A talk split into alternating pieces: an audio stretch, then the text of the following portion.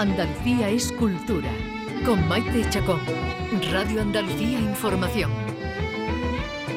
Pues hasta aquí ha llegado este programa especial, este informativo especial tras la comparecencia de Puigdemont, el líder del PP, Alberto Núñez Feijóo, el líder de Vox, Santiago Abascal y Pilar Alegría, la portavoz del PSOE y ministra de Educación en funciones tras el acuerdo del PSOE y Junts que hoy se ha hecho público. Nosotros mm, eh, vamos a tener poco menos de media hora eh, para agrupar un poco aquí lo que teníamos previsto. La actualidad manda, nosotros estamos en, un, en una emisora que es Todo Noticias. Tenemos que estar al cabo de la noticia. Carlos López, buenas tardes. Buenas tardes, aquí para Petados en la Cultura. Para Petados en la Cultura, Vicky Román, ¿qué tal? Hola, ¿qué tal? Muy buenas, buenas tardes. Y enseguida vamos a saludar a nuestro invitado que eh, está aquí viviendo con nosotros esta jornada tan, tan interesante, también hay que decirlo, informativamente hablando, ¿no? Enseguida vamos a hablar con Juan Pedro Delgado, editor de Fila 7.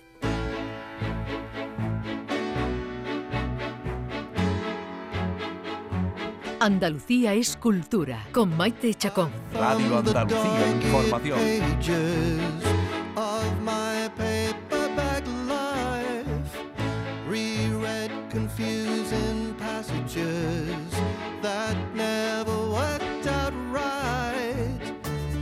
Fila 7 es una revista en papel de crítica de cine, de series, de cultura audiovisual, que nació con una periodicidad mensual hace 25 años en Sevilla y, oh, milagro, todavía se mantiene. Juan Pedro Delgado, buenas tardes. Eh, muy buenas tardes. Eh, pues sí, se mantiene y, efectivamente es, un, es un milagro, ¿no? Eh, es también una aventura los que, los que la hacemos. Nos lo tomamos como una aventura, como un gran reto y bueno, eh, si podemos vamos a seguir eh, editándola muchísimos años más. Porque estaba usted eh, hace 25 años en el número uno o en el número cero. En el número cero, correcto.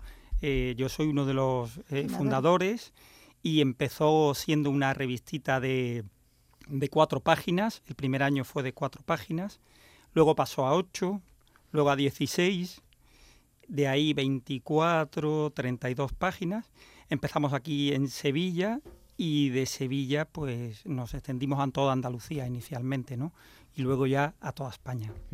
Ahora se publica cada tres meses, antes era mensual y ahora ya pues eh, habéis espaciado un poco la periodicidad, se puede adquirir por, por suscripción y desde marzo del 2022 cada revista incluye un monográfico especial sobre grandes géneros y directores y, historia del cine, diremos, ¿no? Y los tenemos aquí delante, Carlos Vicky. Los clásicos. Son preciosos, nos ha encantado. Mm, sí, bueno, ahora tenemos el de, yo tengo el de John Ford. Venga, tú tienes el de cine mudo y yo tengo el de aventuras. el de aventuras. A ver, ¿cómo, cómo organizáis estos monográficos? Eh, ¿Quiénes son las firmas? Cuéntanos.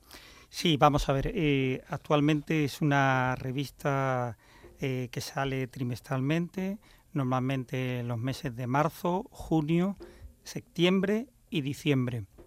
En el caso del número de diciembre lo estamos cerrando ya porque vamos a llevar también un poquito de información y una eh, contraportada de, precisamente del Festival de Sevilla que empieza el día 23 y por tanto vamos a, sacar un poco antes el, el, pues este nuevo monográfico ¿no? que estará dedicado a Frank Capra qué bonito, qué bello es vivir. qué bello es vivir, efectivamente. No podía ser de otra manera. Qué bello es leer del cine. y luego hay, hay colaboradores por, por, toda, por toda España, ¿no? Son, generalmente son otros periodistas, son profesores de universidad que enseñan, que enseñan cine, comunicación, ¿no? Por ejemplo, Ana María Marco, Marian Vizcaíno, Ana Sánchez, Alberto Fijo, que es sevillano y es el director, aunque vive en Madrid, Gema Pérez, Ruth Delgado, eh, Juan Antonio Moreno, que es, un, que es una persona que sabe muchísimo de cortos y es quien se dedica a la, a la sesión de cortos que tenemos en, en, la, en la revista y también en la, en la página web. ¿no? Bueno, eh, se abren normalmente con, la actualidad, ¿no? Con, el cine más actual, porque bueno, ahí tenemos los estrenos, están las críticas también. Hay apartado incluso de series, creo, ¿no? Que también estáis dedicando atención. Y, luego ya eh, comienza lo que es el monográfico, ¿no? Ese despliegue eh, centrado, pues claro, en los clásicos, ¿no? Porque los clásicos, eso sí que no tienen periodicidad, eso sí que resultan totalmente atemporales, ¿no? Correcto, por eso, por eso ahora los números son monográficos porque de este modo eh, conseguimos que nuestros lectores e incluso potenciales y futuros lectores se puedan incorporar a este, a este barco de papel en cualquier momento. ¿no? Hasta ahora llevamos siete monográficos editados, están todos numerados, del 1 mm. al 7. El de Frank Capra llevará el número 8 y por tanto nos está pasando que desde que cuando hay gente que se entera, a lo mejor compra uno, compra dos, los ve, le, le gusta, y dice, bueno, pues voy, voy a hacer esta colección, voy a comprar el resto de, monográficos, ¿no? Y, y, de alguna forma, pues esto nos permite también a nosotros sostenernos, sostener este, este proyecto cultural, ¿no? Porque publicidad tenéis poquito, ¿no? Muy poca publicidad, sí. Alguna, pero y además muy de centros de formación veo, ¿no? sí, ha habido, sí, de, de, una marca de bebida, Coca-Cola. Eh, sí, porque bueno, yo creo que eh, la publicidad está complicada para, para, todo. para, todo. el mundo, ¿no? Y en especial para los medios en papel, ¿no?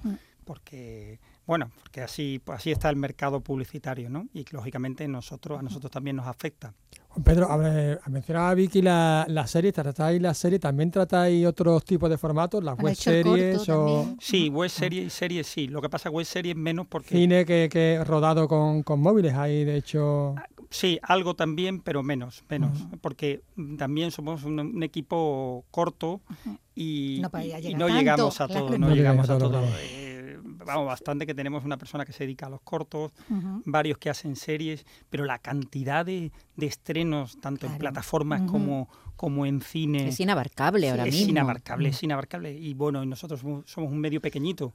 Yo creo que ni los grandes medios llegan tampoco a, todo, a todos los estrenos. No, hay, que, hay, que, hay que elegir. El periodismo no es otra cosa también que decidir qué se cuenta, ¿no? En cada momento, entre todo lo que hay, tú eliges y destacas lo que se cuenta. Eh, pero les quiero decir a los oyentes, porque seguramente entre nuestros oyentes habrá muchos aficionados al cine, aquí hablamos muchísimo de cine, que ah, ya hay siete, siete monográficos, el primero de cine negro, el segundo de Hitchcock, el Screenball Comedy, que es, la comedia loca, ¿no? Es la, comedia loca de los años 40, ¿no? 30, 40. 30, 40, maravillosas. Películas de, historias de amor, ahí locos, ¿no? El western, John Ford, que es el 5 que tenemos aquí, Grandes Maestros del Cine Mudo, que también es una edición muy bonita, con, con una portada en blanco y negro. Sí, sí. Y el cine de aventuras, que es el, el, monográfico número 7, que se puede comprar como un paquete, ¿no? Sí, sí. Juan Pedro a través de nuestra web o se puede pedir en una en cualquier librería de España, se puede pedir y traen todos y, se compra sin ningún problema. ¿no? Ahí también he visto, por lo menos en este número de, de John Ford, una sección eh, donde se abordan los libros que se han escrito sobre, bueno, en este caso el protagonista sobre John Ford, ¿no? Que, es muy curioso que queda ahí muy bien, ¿no? Desde el que escribió Bodanovi hasta lo de Torres Dulce, ¿no? Por ejemplo. Efectivamente, efectivamente. De hecho, desde los inicios de nuestra revista, eh, vamos, casi desde el primer o segundo número, eh, reseñamos un libro de cine. Hay varios. Siempre. Y aquí en esto, pues efectivamente... Es que se ha escrito mucho de John Ford. Eh, y el libro en este caso pues está relacionado con, el género, con el director. Que... Claro, que queda multidisciplinario, decía entonces la, la revista, porque ella es cine y es también eh, en literatura, ¿no? sobre cine, literatura sobre cine. decíamos que era un, un, milagro, ¿no? Que, que una revista de papel sobreviva a 25 años. Hay que recordar que Calle de Cinema pues es de 1951. Y es verdad que las revistas de cine, la, en, general las revistas especializadas eh, para los, los que, amantes del género, de lo que se habla ¿no? en la, revista, eh, son muy coleccionables, ¿no? Es decir, que, que, gusta tener colecciones enteras y, hay gente que tiene calle de cinema desde los años 50. sí, sí, el aficionado es muy fiel. Sí, sí, sí. Son y gusta, gusta conservarlo, gusta tenerlo. Ah. Y, y, bueno, y, y, hoy en día más que nunca, que es, es todo online, que es todo digital, yo creo que, eh, que viene bien, hace falta eh, dar un paso, un pequeño paso atrás, sin, sin quitar lo digital, y, e incorporar eh, otra vez el papel, los libros, los libros en papel, las revistas, por supuesto, los periódicos, ¿por qué no? Aunque los periódicos lo están pasando todavía, todavía peor. Porque tanta, tanta hiperconexión que tenemos, me parece que, que nos hace que, que, todos nos despistemos un poquito, ¿no? Sobre, sobre el día a día, sobre la realidad, ¿no? El estar tan, tanta conexión que hay, ¿no? De hecho, vamos, hoy hay una de las noticias que han salido también por estos, que a los niños que no es bueno darle los móviles hasta los 16 años, ¿no? Está ya en esa tendencia. Sí, se está planteando. Ahora mismo hay un debate muy importante en la, en la, en la comunidad educativa y, con los padres, ¿no? De si nos hemos adelantado, los padres que hemos tenido niños antes, nos hemos adelantado mucho en darle los móviles más es que somos la, somos la primera. Claro, estamos experimentando. somos, la barrera. Claro, somos como, como ratas, ratas de laboratorio. Con nosotros están haciendo. Hemos experimentado con los niños, que es peor. nosotros y, y nuestros niños también. Pero para que eso pase, eh, Juan Pedro, creo, me da la sensación de que tiene que tienes que especializarte, ¿verdad? Es decir, para eh, ya no vale eh, lo general, las cosas para que fidelizar, para salirte de la norma, ¿no? Tienes que, eh, es verdad que, te tienes que especializar y tienes que dar un producto muy específico que, llegue a un, a un consumidor muy concreto. Correcto, eso así lo vemos nosotros, ¿no? Que es, esto es un producto, por lo menos Fila 7, un producto muy de nicho, muy de, de un público específico que va a valorarlo, que es capaz de pagarlo, porque la, mm, revista tiene un coste y ese coste es por, por revista 10 euros. No sé si se puede decir que es barato o es caro, no lo sé, lo puede ver cada cada es muy relativo. Cada, muy relativo, meses, cada tres meses. No es, y cada tres meses. Se le da una periodicidad. La, suscripción pues vale 38 euros al año, eh, pero mm, bueno, es, es, que es difícil ¿no? precisar eso, pero efectivamente eh, es un producto de, de nicho, de, para un público especializado que valora estas cosas, que valora la calidad, ¿no? Mm. Y que, y que bueno, en este caso, que tiene ganas de, ver buenas películas, tanto actuales como clásicas, como buenas series, ¿no? Y que necesita de un, en este caso, de un soporte que le oriente un poco ante tanta avalancha de contenidos, de series, que sí, que hay muchísimas que son muy buenas, pero bueno, no se puede, no tenemos tiempo para mm. ver todo el cine, toda di, la... palabra que te gusta tanto a ti. Esa que tú odias mucho. Tardocapitalismo. no. Esa, lo muchísimo. Cuando estamos hablando de recomendaciones, tú siempre dices que hay una palabra que no te gusta mucho. Prescriptores. Ah, prescriptores. que no te... prescriptor, recomendador, yo qué sé. prescriptores. Es una palabra... Es que prescriptor. Es que viene del... De, Seguro. Sí, es que lo sí ¿no? Viene del prescriptor eh, anglosajón. Porque, porque, de hecho también eh, nos vamos a, ver estos días próximamente cuando comience el, el, el Monkey, ¿no? El Monkey ah, que son los Music Supervisor Ahí no te quejas tú, con el no Monkey que son tus amiguitos, no, no te No me quejo por lo que sea, efectivamente. Que decía antes que, que claro, que está bien, ¿no? El, el centrarnos, focalizar entre tanto, tanto como hay. Y, pero que, creo que os debe de costar trabajo incluso cuando tenéis que hacer estos monográficos, seleccionar elegir, elegir. a qué películas, cuáles destacamos, ¿no? Porque sí, sí efectivamente, porque hay directores eh, que tienen una filmografía muy amplia, muy potente, Quizá nos ha resultado este último que estamos haciendo ahora de Frank Capra, porque hombre, Frank Capra tiene una buena filmografía, pero pero verdaderamente las grandes suyas son cinco o seis, ¿no? y las demás, bueno, están bien, pero y es bueno rescatarlas y se pueden ver, mm. pero bueno, quizás eh, es un director que nos ha sido más fácil elegir, ¿no? ¿Y qué tirada tenéis? Porque estábamos hablando aquí de, de, la calidad, de la calidad de los textos, de la calidad de la, de la edición, pero ¿qué tirada tenéis? Actualmente eh, la, tirada se ajusta un poquito a la demanda, a la demanda que, digo que, actualmente, que es de mil ejemplares. Actualmente tiramos mil ejemplares de los que más o menos por suscripción pues se van unos 500, un poquito más, y el resto está ahí esperando a que lleguen a esos nuevos suscriptores, esos compradores, para, para ir participando en esta gran familia de, cine, de aficionados al cine, eh, que es Fila 7, ¿no?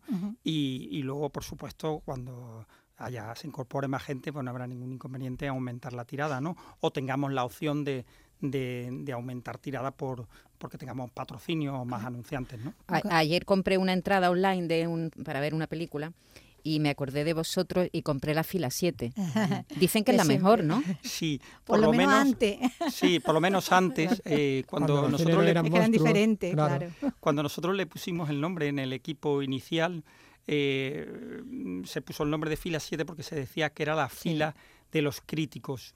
Quizá porque las salas a donde acudían los críticos debían tener a lo mejor unas, 15, unas 15 filas y en las 7, más o menos, en las 7 era donde mejor se veía mm. la película, ¿no? Sí, pero ahora era una gran sala con la pantalla grande, en las 7 está, está demasiado cerca. sí, pero en las salas pequeñitas, las que vamos mucho ahora mismo a los cines, las 7, es una buena, es una buena fila. 9 es, es, una buena fila. De hecho, yo en muchos cines que voy, muchas salas, eh, suelo pedir también esas 7, 8, 9, por ahí cojo yo la, entrada, ¿no? Muy bien. Juan Pedro Delgado, editor de Fila 7. Les recomendamos que, entren, que busquen, que, mm, pongan y en internet y que la verdad es que merece la pena a los aficionados al cine, a los que nos gusta el cine, tener en papel, ¿verdad? Las historias de las películas. todos los que, tenemos, que, coleccionamos este fetichismo que tenemos, sí, nos gusta, ese punto nos gusta. Nos gusta tener ni tocar. Los libros, los discos, todo esto nos gusta. Nos gusta tocar. Físico. Juan Pedro,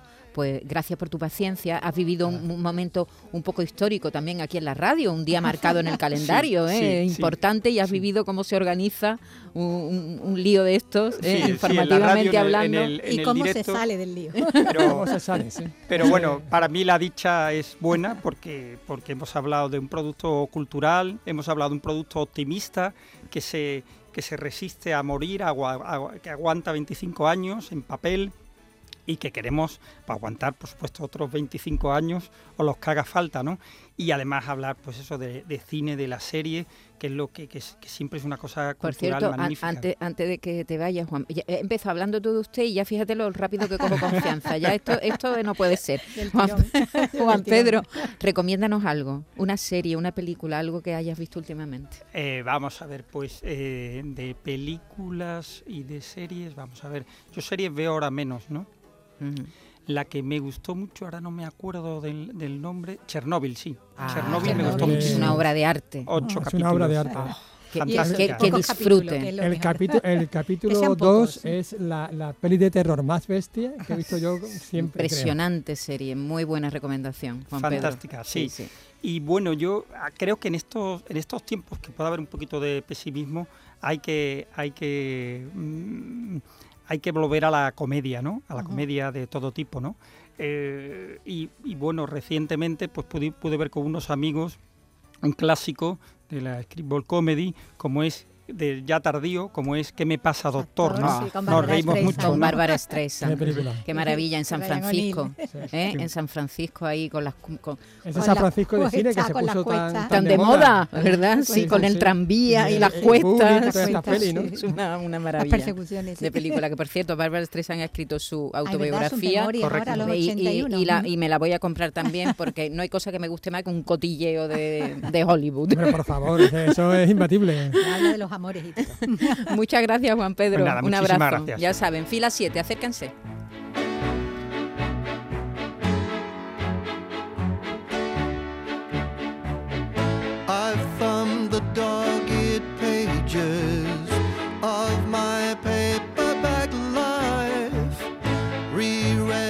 the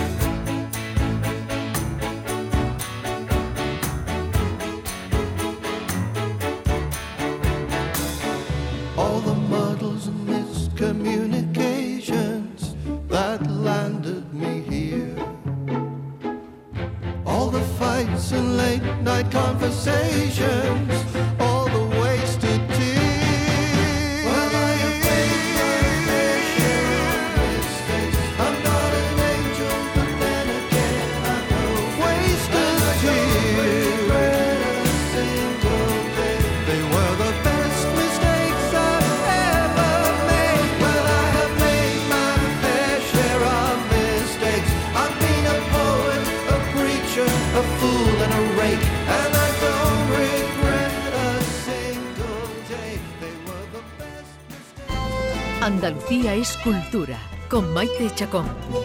Radio Andalucía Información. Los egiptólogos de la Universidad de Jaén vuelven al yacimiento que excavan en ese país. El equipo que dirige el profesor Alejandro Jiménez comienza el próximo 16 de noviembre su décima quinta campaña de excavaciones. En esta ocasión se van a centrar en dos ámbitos completamente diferentes y van a estar seis semanas. César Domínguez. Por un lado, se seguirá excavando la tumba del gobernador Saremput I. Se sigue buscando su enterramiento en un pozo cercano al que documentaron el año pasado y en el que esperaban encontrar su momia. No fue así, la habían trasladado, pero no pierden la esperanza de encontrar ese enterramiento del 2000 antes de nuestra era, como ha explicado a Canal Sur Radio el egiptólogo Alejandro Jiménez. siga allí o no nos da exactamente igual, en el sentido de que primero confirmar si tuvo enterrado alguna vez. Si no lo saquearon, pues sería eh, la lotería. Y si está saqueado, pues bueno, nos confirma que fue enterrado allí y ahora ya tendríamos que empezar a devanarnos los sesos para tratar de explicar por qué se enterró allí. Esta campaña también abarca otra excavación, una tumba rodeada por 30.000 metros cuadrados de desierto y envuelta en misterio de momento. Eh, estábamos buscando tumba y nos ha salido otra cosa diferente que nos puedo adelantar, pero que si todo va bien lo conoceremos antes de Navidad. Vamos hasta un espeleólogo, no digo más. A ver qué nos cuenta Alejandro Jiménez a su vuelta el 23 de diciembre. Su equipo lo componen 16 investigadores de distintas disciplinas pertenecientes a cuatro universidades.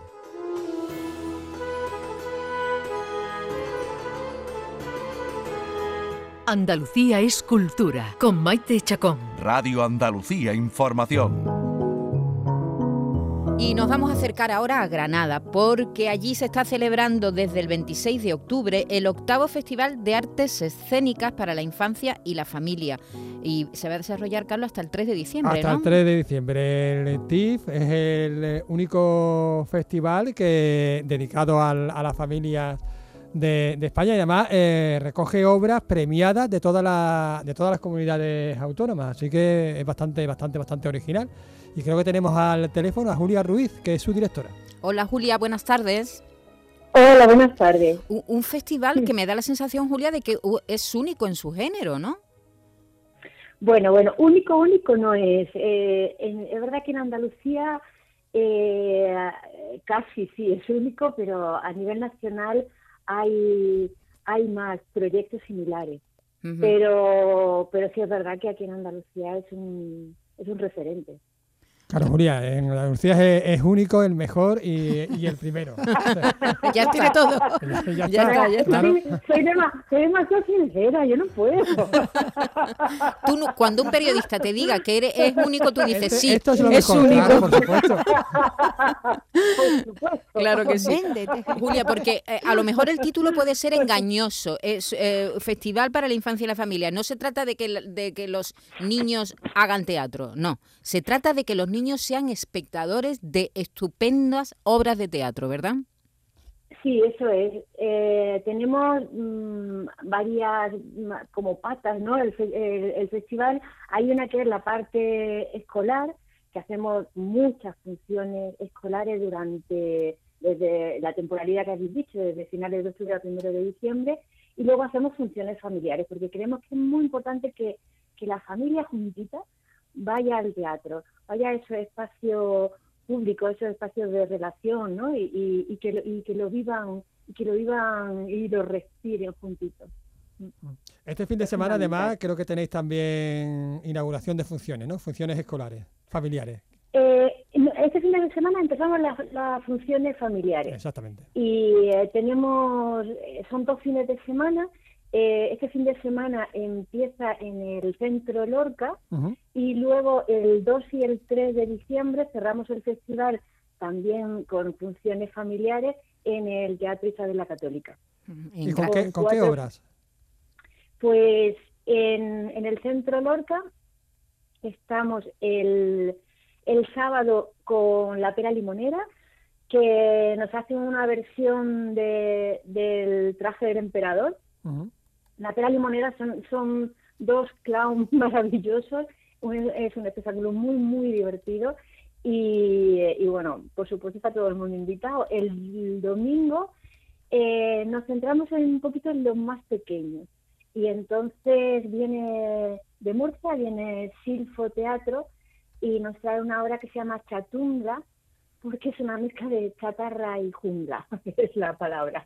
Y eh, hacen un, como una especie de jungla de, de, animales que están construidos todos con chatarra, pero son maravillosos, es, son, son espectaculares. Mm. verlo. Y luego, bueno, cómo manipulan y la historia que cuentan. Hay que recordar que, que, en España hay muy buenas compañías que hacen teatro para los más pequeños. tienen un, mm, nivel, y, en Granada también, específicamente en Granada también. Sí, sí, siempre muy llamado la atención, porque íbamos por, bueno, yo tengo una compañía y durante muchos años cuando iba a los festivales todo el mundo te preguntaba qué pasa en Granada, ¿no? ¿Qué, pasa en Granada? Que hay tanto y, y tan bueno, ¿no? Y yo creo que también por esa razón también Granada se merecía ser la sede de este, de este festival. Claro que sí. Pues Julia Ruiz...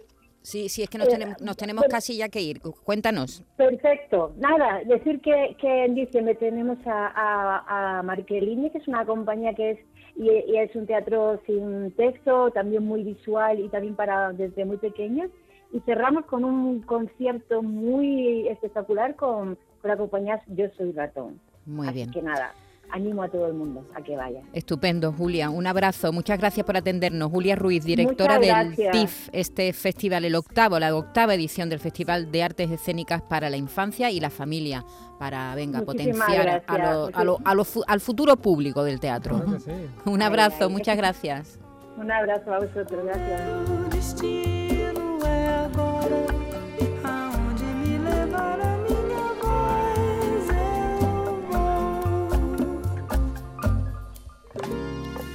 Bueno, pues hasta aquí ha llegado este mini programa. Este mini programa, este una edición medio, reducida. medio programa. Eso, una edición reducida. ¿Cómo era? Como- ¿Cómo me como enseñaste medio- ayer? como Semi, semi, Semi- semi- semieditado. Semieditado, eso, que es un técnico que, un, un término que Un término utilizan técnico, sí, que se técnico, utiliza- semieditado le vamos a llamar a esta- este formato pequeñito. Eh, que, que nada, que mañana nos, nos oímos a la misma hora, a las 3 de la Con tarde. una versión extendida. Con Una versión extendida, eh, sí. version, extend version. Exactamente. Bueno, yo con una versión normal ya me conformo. Os La extendida viene muy grande.